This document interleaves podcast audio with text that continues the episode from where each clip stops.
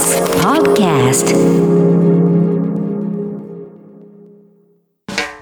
発信型ニュースプロジェク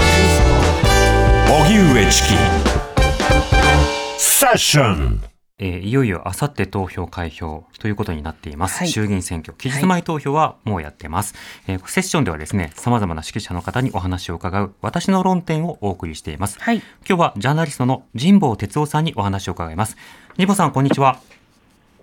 あもしもし。もしもし、はい。あこんにちは。よろしくお願いします、よろしくお願いします。は。いはい、どうも。はい。というわけで早速なんですけど今回の衆院選、神保さんはどこに注目してますか？どこ、そうですね。政党とかではなくてあの論点ね。はい。論点としてね、あのね、まあ、あんまりあの政党の公約に出てないところなんですけれどもね、はい。僕は皆さんやっぱり、ほら、あのこの地区の番組とか特に聞いてる方はそうだけど、まあ、4年間ずっとニュースを見てきてるわけじゃないですか。うんで、ニュースって別に娯楽としてあの見てるわけで、ただ娯楽として見てるわけではないからね、はいそれをやっぱり、その選挙の時に活かせなかったら、普段何何何ニュースを見てんだみたいなことになっちゃうと僕は思ってるんですよ。はいでそれでそれを前提に言うとですね、あの僕はあのそそちらで今回すごく話させていただいたのは多分大きくえー分けてこの4年間でね、うん。あの一つはやっぱりそのメディアの問題、もう一つは司法の問題だったんですよ、すごく話させていただいたのは。はいあのまあ、メディアの問題は、これ、国際的に見ても、その報道の自由ランキング、自由度ランキングとかも低いのは分かってるし、それから記者会見がどんなふうに行われてて、あのでたらめだってことももう何度も話させていただいているように、メディアとやっぱり政府の関係っていうのは、もうどう考えても世界の、まあ、これ、笑い物っていうか、ありえないようなことが起きてるわけですよね。うん。で、それが問われないっていうことが、えーまず選挙でそれが問われないってことがあり得るのかっていうのがまず一つと、もう一つは、あの司法については、まあ、この人質司法の問題、つまり刑訴法の改正があって、ゴーンさんの逮捕とかがあって、どうのこうのっていうのは、今回やっぱり本来であれば、えーあれだけあった、それから冤罪事件もあって、袴田、えーさんの事件も今、その再審請求がですね、一回あの最高裁から高裁に差し戻されてますけども、うん。それから滋賀のその、えー看護師の、えー方のね、西山美香さんのあの冤罪もあった、冤罪事件もいっぱいあるし、はい。えーそれを、まあ、要するに自白の強要とかが当たり前にまだ行われてるわけじゃないですか。ねうん。で、そういうことをニュースで見るために皆さん憤ったはずなのに、いざ選挙になると、なんかあのそういうことじゃないえー論点であの物事が動いていって、やっぱりそれは票にならないえーから、票になるようなことばっかりやっぱ政党が前面に出してくるわけですよね。うんでもよく見ると、政策集の中にはきちんと入ってたりする政党があるんですよ。あの後ろの方のの小さな字で書かれてますね。うん、だから、ああいう大きな論点にメディアが、メディアはたくさんの視聴者をあの獲得する必要があるから、読者を獲得する必要があるから、マスメディアはね、多くの人が関心を持つテーマばっか前面に出してくるけど、ええ別に必ずしもそれに、そのテーブルに簡単に載せられないで、自分がこれはやっぱり直してほしい、これは問題だよなと思うところを、1点でも2点でもいいから探して、うんえーそこであの自分が、えーこれはおかしいと思ったらば、今、その今我々はあの権権限を与党に預けてるわけだからね、はい。えーその与党で、それがこれはやっぱりだめだと思ったらば、やはりそのそうじゃないところに投票すればいいしっていうふうに、自分もやはり基準を持つことが僕は大事なんじゃないかなというふうに思ってます。メディアに作られた、あのてえー論点設定に乗っかるんじゃなくて、うんうんあるいは政党側が、えーこれが論点ですみたいなことを言ってるようなものに乗っかるんじゃなくて、自分がやはり自分のもうひあの皮膚感覚でおかしいと思う論点で、えー見て判断することが大事じゃないかなというふうにあの常々思ってます、僕は。うん。はい。特にあのメディア、司法と2つの点挙げていただきましたけれども、はい。メディアですと、まあ、例えばあの、うん。インターネットにおける選挙活動であるとか、あるいは記者会見をどういうふうにこれからオープンにしていくのかとか、うん。うん。うん。あのいろんな論点ありますよね。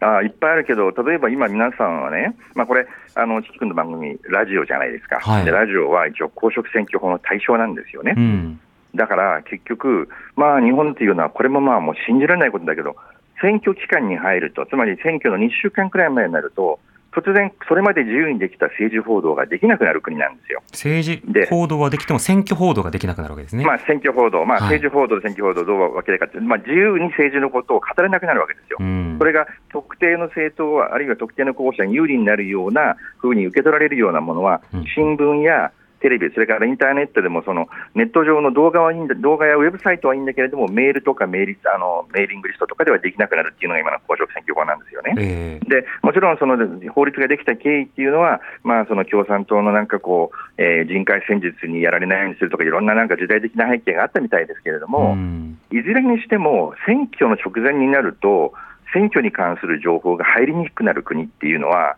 これ、まあ全体主義の国なら知りませんよ、わざうん。わざとそういう、ね、選挙の前にはそういうことを、そういう情報を抑えようっていうの。は情報統制して絞って、はいはい、普通に法律でそれが行われていて、皆さんがいいダクダクとそれに従ってるっていうのは、外国から見るとやっぱり異常なんですよね、選挙前になったら、もう普段あんまり政治をの報道がなくても、やたらそれがもうあの溢れないとおかしいはずなのに。えででそれで投票率が低いって嘆いていっても、これは無理ですよ、そんなの誰に入れていいか分かんないし、どこの政党に、ね、だから結局、お膳立てできたような大きな論点だけが前面に出てきて、ええ。政党側が出したもの、あるいはメディアが乗りやすいもの、大きな論点だけ。で、それについてぼ僕は特に、まあ、その敵視攻撃能力って言われても、まあ、うん僕はあんまちょっと個人的にはなんかよくわかんないなと思ってたら、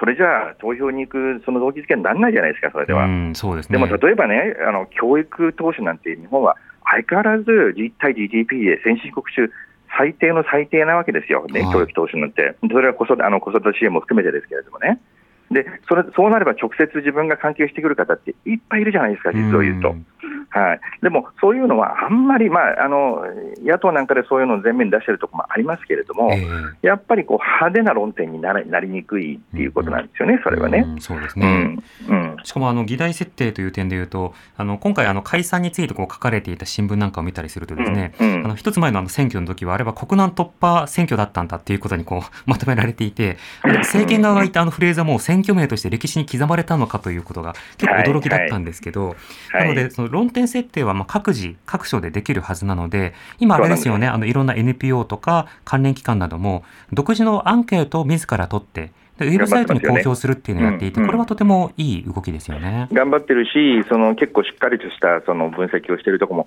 出てきてるので、うん。なかなかまだあのどこを信じたらいいか分かんないっていうようなね、ま皆さん、平気でマスメディアの報道は信じるのに、なんか NPO はって言うけど、あの信じられないみたいなこと言うけど、うん。マスメディアこそ、